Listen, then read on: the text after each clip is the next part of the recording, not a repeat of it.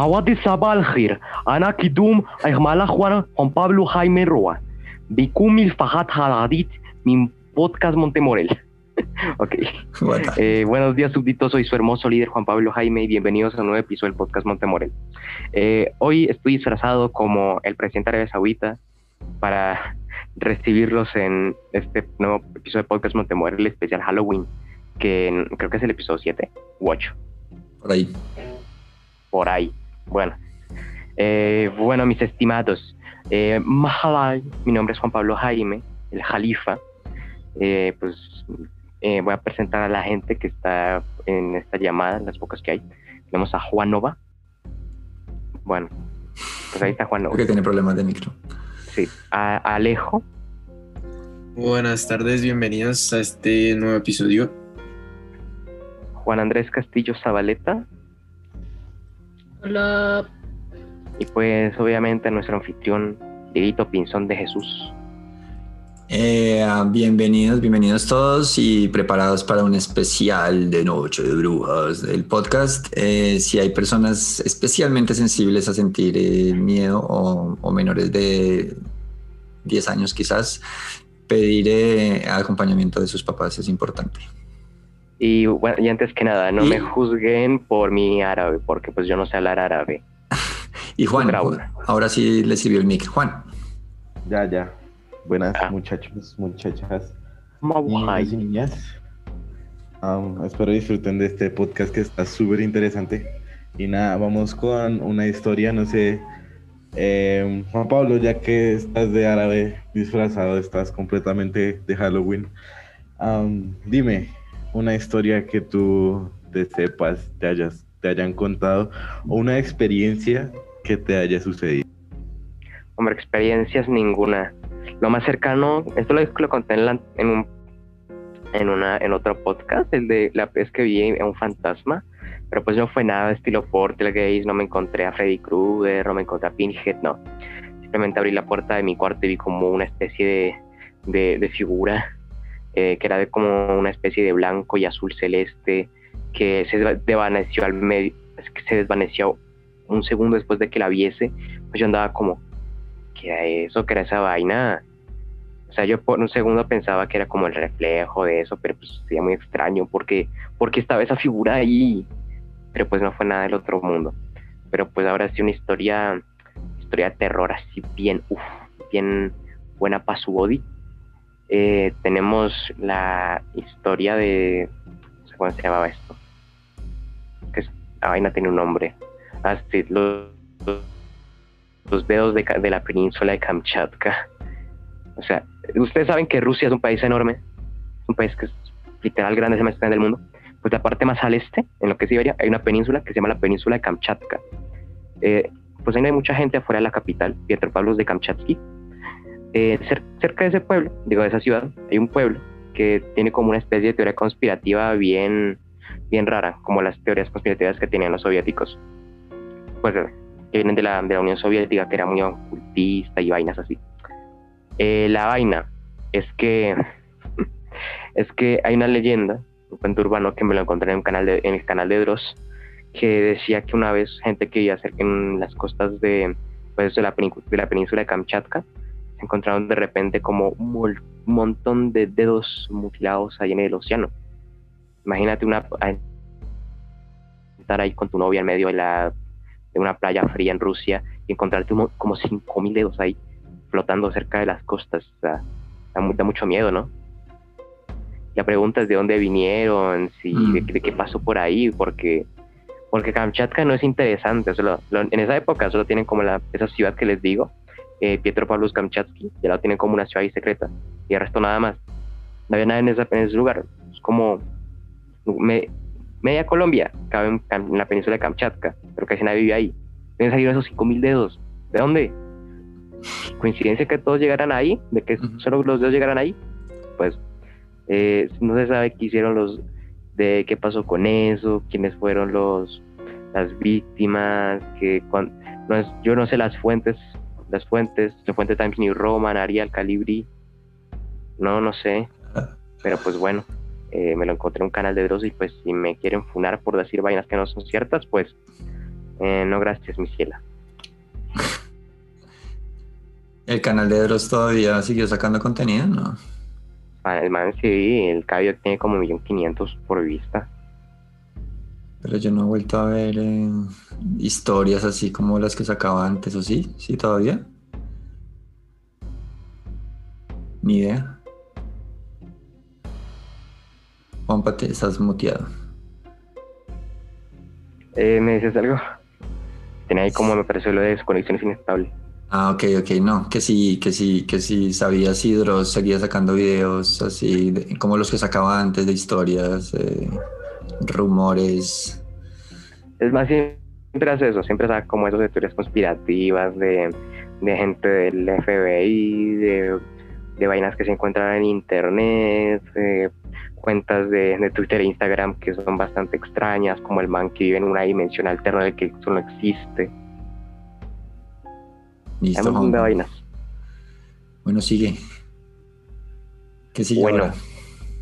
Eh, quiero Bueno. escuchar la, la historia de Alejo. Vengo preparado. No mentiras. Eh, no, nada. Eh, bueno, yo voy a contar una historia. Y bueno, me acordé ahorita de unas anécdotas y también voy a, decir otras cosas ahí, X. Pero bueno, entonces nada, mi historia es que, o sea, a mí me parece que es demasiado interesante porque uno no tiene lugar, o sea, no sé dónde ocurrió esa historia. Sé que es de real, pero no sé dónde ocurrió, no sé dónde es no sé cómo eran el nombre de las personas ni nada. Entonces parece que eso es como interesante, ¿sí? Porque no tiene como origen. Entonces, nada, mi historia es que mm, un día, eh, o sea, una pareja que no sé, yo, o sea, si no estoy mal, me acuerdo que del hombre tenía como 32 años y la mujer 26. Y eh, a esas dos personas le, les gustaba como salir a, es que no sé cómo, como salir a, a investigar, o sea, así como a, a caminar, pero no por el bosque ni por la calle, sino pues en la nieve, sí, o sea, como porque ellos vivían por allá. Entonces, eh, un día ellos se, se- estaban así por la nieve y se encontraban con- en una cabaña, o sea, se encontraron en una cabaña y pues decidieron ir a, ver qué estaba, pensaron que estaba sola, pero pues no, no estaba sola. Entonces, ellos decidieron ir a, la cabaña eh, y lo, lo que pasó fue que pues ellos tocaron, no escucharon nada y, y tal. Entonces cuando llegaron, mm, eh, empezaron a ver por las ventanas y rompieron una ventana para poder entrar a la cabaña. Y lo único que vieron era mm, una vela prendida, o sea, prendida, ¿sí? Pero la vela estaba sin gastar, eh, no se le había caído las velas, entonces ellos supieron que había, se había puesto como reci- o sea, recién, sí, que la habían prendido apenas. Eh, entonces estaban ahí y entonces a ellos les pareció muy raro. La cabaña era muy pequeña, o sea, literal era de esas cabañas de madera que son re pequeñas y que son así las cuatro paredes y ya. Tenía una chimenea y una silla de esas de madera que se mueven hacia adelante y hacia atrás para uno mecerse. Entonces a los dos señores les pareció muy raro eh, eh, que la vela estuviera ahí sin derretirse ni nada. De hecho, si no estoy mal, si, pues, si me recuerdo no me falla, eh, las, la, la pareja se quedó, si no estoy mal, dos horas. Eh, ahí porque pues cayó como una tormenta de nieve o bueno, sí, como hubo al- algún, algo pasó en el clima y, se- y les tocó quedarse ahí porque pues no podían salir. Y ellos no le dieron tanta importancia a la vela, pero después de que pasaron las dos horas, la vela seguía sin derretirse. Entonces seguía sin derretirse. Entonces ellos decían como, no, pero pues esto es, o sea, es anormal que esto esté pasando porque normalmente una vela se va derritiendo. Entonces lo que hizo el señor fue levantarla y apagarla. O sea, la levantó, la sopló y la apagó. Y, y ahí la vela se empezó a derretir, o sea, con, con la llama apagada. Entonces empezó a derretir y entonces el señor se asustó, se empezó a quemar las manos porque tenía la vela en la mano y la puso en el piso. Y entonces el señor y la señora pues estaban impactados, no sabían qué hacer y bueno, estaba pasando la, la tormenta y iban, a, e iban a, a salir ya de la cabaña pues para irse porque no querían estar más ahí. Cuando abrieron la puerta y estaban saliendo, la vela se prendió de la nada. Entonces escucharon, o sea, se escuchó, bueno, así como en las películas, cuando o sea, suena como un soplido, bueno, yo no sé. Y ellos escucharon eso y voltearon a mirar y la vela estaba prendida. Estaba derretida, pero estaba prendida. Entonces ambos señores se asustaron demasiado y salieron corriendo pues de la cabaña. Entonces lo que ellos fueron fue ir pues como a esas personas que siempre saben como un montón de historias y decidieron ir a contarles a, a, a esa persona. Entonces esa persona dijo, eh, les preguntaron que por qué pasaba esto, que si tenía como algún conocimiento de esta cabaña. Y lo que pasó fue que el señor sí sabía lo que pasaba en esa cabaña y pues con la vela y eso. Y lo que pasó es que una niña eh, era así igual que ellos, que, que, que, que les, les, gustaba salir a caminar así en la nieve y que de un momento a otro lo único que ella tenía en la maleta era una vela y un fósforo. Eh, para, pues, para mantenerse caliente y ella se metió a esa cabaña porque no encontraba ningún otro lugar y le pasó lo mismo que a ellos. Les cayó, o sea, a le pasó algo con el clima, le tocó meterse a la cabaña y eh, se quedó se quedó ahí atrapada pues en la cabaña sin poder salir. Entonces lo que hizo la niña fue que mm, cogió la vela, la puso en el piso, o sea, en el mismo lugar donde estaba y la prendió se quedó ahí esperando eh, a que se pasara el clima, pero nunca pasó de un momento a otro la policía, o sea, cuando la niña, ¿no? O sea, mucho antes de que llegara la pareja. Entonces, la, la policía llegó y encontraron a la niña muerta. O sea, congelada, por decirlo así, sí, porque la vela no, no que no, no, no la calentaba lo suficiente, entonces estaba con, congelada, o sea, por dentro tenía todos los órganos congelados porque pues la tormenta fue muy fuerte y eh, que de un momento a otro el cuerpo desapareció, no lo encontraron. Y la pareja decidió seguir investigando acerca de, lo, de la cabaña porque les interesa demasiado. Y de un momento a otro, cuando volvieron a la cabaña, la vela seguía prendida, no le dieron tanta importancia, empezaron a buscar por todos lados y empezaron a destruir la cabaña. Y en una pared estaba la niña viva, diciendo, quiero calentarme, tengo frío no. y esa es mi historia. Ah. Ahí se termina súbitamente, wow. no, qué miedo. Me la imaginé como con la cara del exorcista ahí, pero congelada. sí, la primera vez que me la contaron fue como, uy, no, o sea, es que literal, o sea, pues lo voy a especificar, o sea, que los dos, la, la pareja, pues empezaron a investigar por las paredes a, destruir toda la cabaña y encontraron el cuerpo de la niña viva y la niña les dijo, tengo mucho frío. Y estaba totalmente congelada. yo como, no. Wow.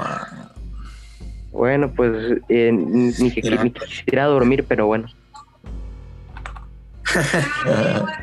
bueno, ahora le toca a este caballero, Juan Nova, cuéntenos. Yo Obvio. ¿Qué más? 30 de octubre.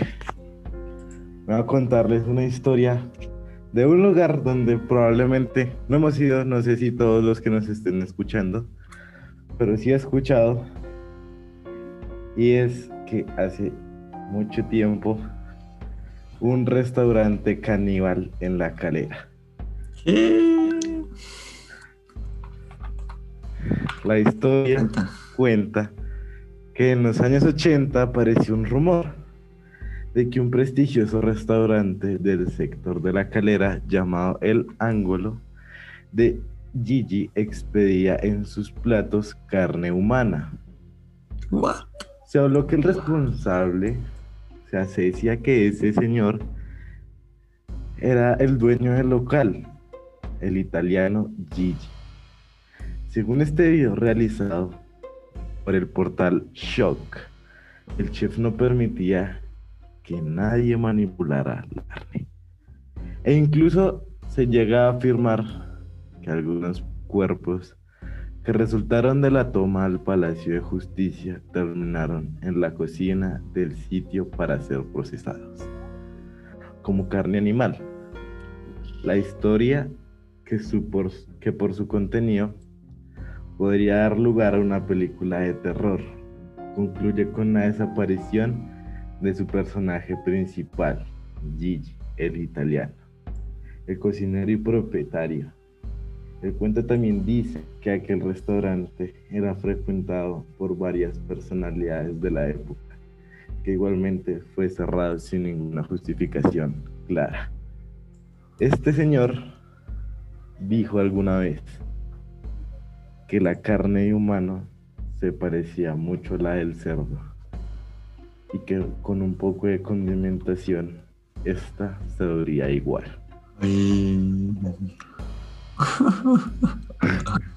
Dios mío. Imagínense, imagínense que ustedes estén tranquilos de la vida y que de repente los secuestren para que vayan a terminar siendo carne para una hamburguesa. Tremendo. A mí siempre me dan miedo esos, esos cuentos que tienen que ver con hombres colombianos, como yo que sé, el asesino de la séptima con calle tal. Eh, porque uno piensa, uno piensa que es exclusivo de, de la cultura norteamericana de las Karen, pero no el asesino, el asesino serial más grande de la historia era un colombiano. Y es en serio. Pero bueno. Eh, ahora sí, queremos escuchar la, historia de terror de este caballero Juan Andrés Castillo Zabaleta. Pues yo no voy a dormir por, como por una semana por esta gente. Que sea un mes. Por favor, que sea un mes. Juan, ¿algo que compartir? Pues historia, historia no, pero un juego sí. Dale, dale, bótalo, bótalo. Eh, pues el juego se llama Pacify, es un juego de terror muy bueno, pero muy miedoso. Pues lo recomiendo. No spoileo nada, pues porque jueguenlo. Pero coméntanos al menos como algo como del género, ¿Es, primera persona, es tercera persona, es Primera persona y es terror, primera persona y es terror psicológico, así que es un poquito fuerte, pero es es muy bueno. Uy, gracias. ¿Quién más ha jugado aquí juegos de terror? Así que los haya Yo no porque me dan miedo. sí. yo, bueno, sé que aún no estamos en recomendaciones, pero no sé si algunos de acá han escuchado el canal Treeline. No sé, algunos lo conocen. Mm. Que a veces sube pues así historias creepy y cosas y cosas así. Estos son.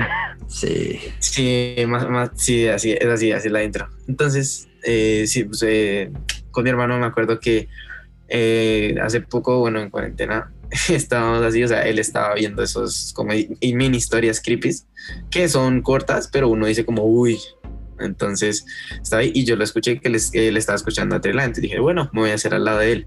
O sea, sin mentirles, fue, o sea, me metí tanto en ese tema que empezamos a ver como a las 2 y terminamos de ver como a las 6. Uy. Y nos quedamos así viendo puros videos de él porque era tan interesante. Y una de las historias que me acuerdo, que bueno, pueda que probablemente no, no de tanto miedo, pero, o sea, decía así como, o sea, él lo contaba como en primera persona, ¿no? Entonces decía como, eh, un día eran las 3 de la mañana y yo estaba acostado en mi cama y de un momento a otro Siri me dice, perdona, ¿puedes repetir lo que dijiste? No te escuché. uy, no. ¡Qué vaina! no, qué miedo. O sea, imagínate tú estar a las 3 de la mañana dormido en tu cama tranquilo y que se escuche Siri diciendo, eh, perdona, no te escuché, puedes repetir lo que dijiste. No, no, no. No, eso sí es creepy, no. Rescalo, no, Yo me voy de ahí. Yo me voy, yo llamo a la policía. ¿Para dónde, coge uno, esa, ¿para dónde coge uno a esa hora? No. Sí, la, calle oscura, no sé qué es peor. yo creo que, digamos, lo que son así como canales, así son creepy, que digamos para muchas personas no, no es como que dan terror, sino que más que todo es por el ambiente que genera el, la persona, ¿no? O sea, puede que las historias estén, no sé, no den tanto terror, pero el ambiente que le mete esa persona es, es, bacano, entonces uno se, se, mete bastante en el tema y pues uno termina, uno termina como, no, y no duermo, gracias. Hoy no me es que eso es algo que, que nació en la comunidad hispana, porque en inglés no hay de esa gente que soy dos perturba, perturbadores, me perturba, eso, eso poca en inglés, muy pocos, los que más tienen son como unos millones de suscriptores, el que más tiene acá en Colombia, en, Colombia, en, en, Latinoamérica, como 22 millones, porque aquí eso sí es popular, ¿eh? Yo tengo, yo tengo uno que se llama Creepypasta Everywhere, creo que se llama así, no me acuerdo, pero es que él cuenta las historias y el video lo va dibujando, o sea, digamos, él va contando y va dibujando las cosas como en un tablerito, entonces se siente como más tensión. Es, es muy chévere, también se las recomiendo. Y cuenta pues Bueno, aparte de historias de yo tengo una anécdota, las de Alejo. Pero, Uy, a ver, anécdota, anécdota, a ver. pero bueno, o sea, no es tan creepy, pero yo creo que si a alguna persona le pasa, esa persona no vuelve a dormir. Yo, ta- yo también, Porque yo yo también tengo, todavía duermo. también tengo una anécdota. Es que todavía, todavía sigo vivo y todavía duermo. No, pues, o sea, bueno, no sé si acá alguno, supongo que sí, ha escuchado sobre la parálisis del sueño. Uh, Sí. Obvio. ya Entonces, sé dónde va esto. Anécdota, anécdota. Sí, entonces no sé si a mí es el único que me pasa, porque la verdad he escuchado muchas historias de esas personas que dicen que les da parálisis del sueño y les pasa algo. Entonces yo llegué a una conclusión que es que las, en las parálisis del sueño pasa eso. Que es, ¿Por qué? No sé. Pero bueno, lo que pasó es que, sin mentirles, eh, yo creo que eran como las once y media de la noche. Eh, yo estaba dormido, o sea, me levanté de la nada, me moví y me estaba acomodando. Y entonces yo me, yo estaba pues de lado, entonces me giré y me puse boca arriba y de un momento a otro no me podía mover. Y me quedé quieto y se me abrieron los ojos y me quedé despierto, o sea, me desperté prácticamente, pero sin poderme mover. Entonces me intentaba mover, me intentaba mover los dedos, los dedos de los pies, no podía, no podía hacer nada. Intentaba como, como, no sé, hablar, decir algo, tampoco podía no me salían las palabras. Entonces, eh, yo ese día, o sea, es que me dio tanta risa porque ese día yo estaba, no, que no me pase lo que me han dicho, por favor, que no me pase, que no me pase, porque pues, o sea, me habían dicho que le salían sombras y un montón de eso y yo estaba diciendo que ojalá que no me pasara, porque pues, o sea, uno que es bien asustadizo Ajá. y que le pase eso, pues uno ahí, pues uno se asusta bastante. Entonces, yo tenía mis cortinas cerradas, pero eh, alrededor del conjunto prenden las luces pues para vigilar y eso. Entonces, yo estaba así quieto y entonces, de primera, o sea, claro, yo dije como, no, pues, ¿a dónde miro? A las cortinas, claro, de una. Entonces, mira las cortinas y había una sombra y yo, no. Pues, yo no estaba así, pero sí estaba como, no, no, no, no. Estaba re asustado. Además, es que estaba tapado hasta la mitad, o sea, porque tenía calor, entonces me destapé, entonces, claro. Entonces ahí, entonces dije como, no, antes, mira así las cortinas y me salió una sombra, pero no era una sombra normal, era una sombra gigante. Entonces, eh, era como si estuviera encapuchada. Entonces dije como, no, entonces me puse a sacar un montón de conclusiones y dije, no, pues puede ser un ladrón, que también es malo, pero, pero pues se aguanta. Entonces estaba ahí y nada, se me quedó así mirando como por cinco minutos, o sea, así yo mirando eso fijo y, eh, o sea, ni se movía, estaba como inclinado y yo pues pensaba que me estaba mirando, entonces yo estaba asustado, no, no podía decir nada y tal, de un momento a otro eh, parpadeé y ya no estaba. Y yo tenía la puerta entreabierta y yo sentí, o sea, no pasó, pero yo sentí que la puerta se abrió. Porque pues en la mañana la puerta estaba cerrada, bueno, no sé si mi mamá la cerró mis hermanos, no sé. Yo sentí que la puerta se abría y eh, que la puerta tocaba la, la cama, porque hay veces suena. Y yo estaba boca arriba y, o sea, hagan de cuenta ustedes estar así boca arriba y cuando uno se sienta en un colchón, el colchón se hunde, ¿sí? Entonces yo estaba pegado a la pared y yo estaba así quieto y de un momento a otro sentí que al lado de mis piernas el colchón se empezó a hundir, como si alguien se estuviera sentando y yo no veía nada. Entonces yo empecé a hacer así y no me podía mover, sentía que eso se estaba, y yo me estaba, o sea, yo me estaba cayendo hacia el lado donde se estaba como eh, cayendo el colchón y yo no veía nada. Y de un momento a otro eh, había como una luz que entraba en mi cuarto y empezaba a ver que pasaba como una luz negra. Y yo era como, no. Y de un momento a otro ya me podía mover y dije como, no, entonces me levanté de la cama y pues me, me, me bajé. me, me quedé como en las escaleras ahí sentado sin hacer nada. Entonces fue como re tétrico. Yo Qué tengo dos, dos, dos anécdotas. Yo, yo tengo ver, dos cuéntenos. anécdotas que están, están, están buenas, buenas. Hoy no Yo se duerme. Yo les tengo dos también. Este, este, este año, este año, este año, eso fue este año, fue reciente. Este año yo estaba haciendo trabajos y estaba hablando con, con un amigo por videollamada. Y pues yo tenía una ventana detrás mío, en, en el estudio en el que yo estaba, yo tenía una ventana detrás mío. Yo hablando con él me dijo, oye, ¿quién está ahí contigo? Me lo saludas. Y yo le dije, eran las 3 de la mañana. Yo le dije, las 3 o 2 de la mañana. Yo le dije, no hay nadie conmigo, ya está muy tarde. Y me dijo, ah, es que acabo de ver una sombra pasar detrás tuyo. Y yo, uy, no. Yo terminé ese trabajo como en dos minutos y me fui para mi cuarto. quedé re asustado porque, o sea, estar normal ahí hablando con un amigo y que de repente te diga, es que acabo de pasar a alguien por detrás tuyo. Pues no hay nadie contigo a las mañana. ¿Tú qué haces? No. Y bueno, otro que es algo, algo parecido con lo de con lo de Alejo. Yo estaba en Cali porque estábamos en vacaciones y mi papá pues tenía un trabajo allá. Bueno, me llevó, estaba allá. Te pongo, eran las una y media de la mañana. Yo estaba quedándome ya dormido cuando pues me dio como una especie de parálisis del sueño. Eso de que solo puedes, solo puedes respirar realmente, no puedes hacer nada más. Pero pues a mí me pasó algo peculiar y fue que a mí me dijeron no estorbes más. O sea, así que me susurraron en el oído. Me dijeron no, te entrometas más en el camino. y pues ya, ya después, como que me fui, fui como, fui como que, como pues ya quitándome como todo, ya, ya me pude mover y yo salí, o sea, tenía como 11 años, imagínate. Yo de una vez sa- salí corriendo al cuarto de mis papás y sentía que las cajas me iban a mirar, o sea, es que habían como cajitas que tenían como cara. Y dije, no, esa caja me va a mirar re mal. Entonces, sí, son dos anécdotas que tengo de, de, de- de- terror que me pasaron y que me dieron muchísimo miedo. Ok, ok, ok. Bueno, yo les cuento rápido mis dos. La primera tuvo lugar cuando Diego tenía como 16 años. Yo estaba tocando piano, vivía en una casa de tres pisos. Estaba tocando piano, era como una tarde así súper lluviosa. Eh, y yo estaba solo en la casa. Pues estaba tranquilo con mi pianito, no pasaba nada.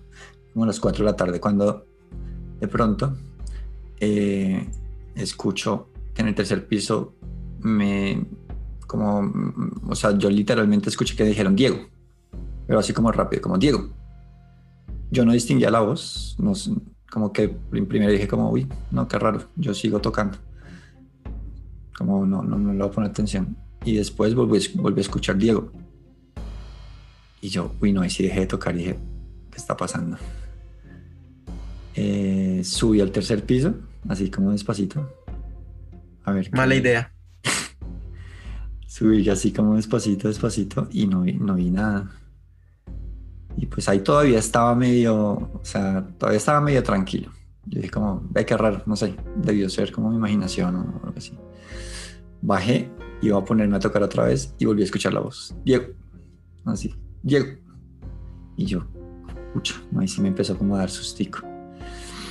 Dije, no, pero, pero ¿quién es? ¿Qué pasa? ¿Será que se quedó descolgado un, un teléfono? No sé. Eh, volví a subir y nada, yo dije, no, esto sí está muy raro. Bajé las escaleras así como ya con miedito. Y cuando llego al primer piso, se escucha, en el tercer piso había un, había un baño y se escucha que bajan el, el agua del baño del tercer piso. Y dije, ah, increíble. Y no, no pude. O sea, me tocó, me, me tocó salir de la casa. Yo dije, no. Ahí sí me dio todo, todo, el susto. Llegó la mano peluda. Sí, total. Yo dije, no, me voy al menos a la tienda, me voy a, no sé, de allá llamo a alguien, no sé. Pero yo no fui capaz de volver a la casa hasta que no volviera alguien más. Esa fue una. Eh, y la otra no es tan, o sea, no es tan creepy, pero sí, sí, sí habla de algo como más allá de nuestros sentidos. No es algo así como tan de Halloween, pero, pero bueno, yo estaba haciendo una vez un curso de meditación por allá en un, en un pueblito en Valle del Cauca. Y era un, un- es, un, es un curso en donde eh, mantienes el silencio por, por, por cinco días, no dices nada. Y es un curso pues que hay de, digamos, más o menos un grupo de 30 personas entre hombres y mujeres. Eh, y los primeros cinco días son de no decir nada. Es voto de silencio, por decirlo así. Entonces, eh, pero nosotros teníamos unos lugares de sentarnos de meditación, teníamos unos lugares fijos, pero pues uno no se conocía con nadie porque desde el momento en que llegó no, no cruzabas palabra casi con nadie y pues no había tiempo como para ser amigos ni nada, casi todo el mundo iba por su cuenta. Entonces, nada, pues eh, como en el tercer día eh, eran sesiones como de, de, sentarse a meditar como de tres horas, era bien pesado. Y en un momento, en el tercer día, mi compañero del lado izquierdo se paró, se quitó una bufanda y se la dio a la persona que estaba sentada de espaldas al frente de él. Claro, la persona del frente pues reaccionó como, ¿qué pasa? ¿Y por qué me da una...? O sea, pero no podía decir nada, no podía preguntar nada porque estamos en voto de silencio. Entonces, pero pues sí se le notó la cara como de, este man, ¿qué? porque me da una bufanda como que... Bueno, y yo también había quedado como, what no sé, ¿será que se conocían? ¿Será que, bueno? Eh, y bueno, pasaron los cinco días de silencio, después teníamos otro día en donde podíamos hablar solo en momentos específicos, en actividades específicas. Y al séptimo día ya podíamos ya hablar libremente, contar cómo había estado la experiencia para nosotros. Y eh, estábamos sentados ese séptimo día almorzando y yo le dije, y, entonces le, pregunté eh, al que se sentaba a mi lado, le dije, oiga, venga, sáqueme de una duda. En el tercer día vi que usted se paró, le dio una bufanda al man de al frente y se volvió a sentar, pero, pero la verdad yo no entendí por qué. Y el man, el man de al frente estaba ahí también sentado en la mesa. Y el, y el otro man dijo, sí, de acuerdo, por favor explíqueme porque yo tampoco entiendo. Eh, y entonces eh, el man que estaba a mi lado me dijo, no, lo que pasa es que yo estaba meditando y empecé a, como a sentir una voz dentro de mí que me decía, regálele algo, regálele algo, regálele algo, regálele algo. Y dijo, estuvo, o sea, había como, eh, sentí como esa voz como por dos horas y yo dije, no, pues ya me toca entregarle algo porque, porque esto ya está muy raro. Y por eso le, y por eso le entregué la bufanda. Y, es, y el otro man quedó así como mirándonos así como, ¿qué? Nosotros, ¿qué? ¿Qué? ¿Por qué? ¿Por qué hace esa cara? ¿Qué pasó? Dijo, es que no me van a creer. Ese día era el día de mi cumpleaños. Y dije, ¿what? Denso. Denso, denso. ambas son igual de, de creepy, la verdad. Denso, denso. Yo tengo otra que es una experiencia, pero no es tan creepy, sino es algo triste. Pero toca pronto. Tiene que ver, tiene que ver. Unos minuticos, compa. Eh, resulta que el primer día que cuando descubrí YouTube, yo hice lo que hizo, lo que hace todo el mundo cuando va a YouTube por primera vez, buscar videos graciosos. Me parecía como videos graciosos de 2002, 2013, de caídas, chistosos, y yo pues fui porque tenía como cuánto, mi primer computador me lo dieron como a los 8 o 9 años. Busqué y pues ahí me han recomendados. Empecé como fotos de fantasmas en edificios o en logos de publicidad y yo, pues el morbo, por el morbo entré, entré a ese video y pueden ser imágenes un poco perturbadoras de disque fantasmas o sombras raras.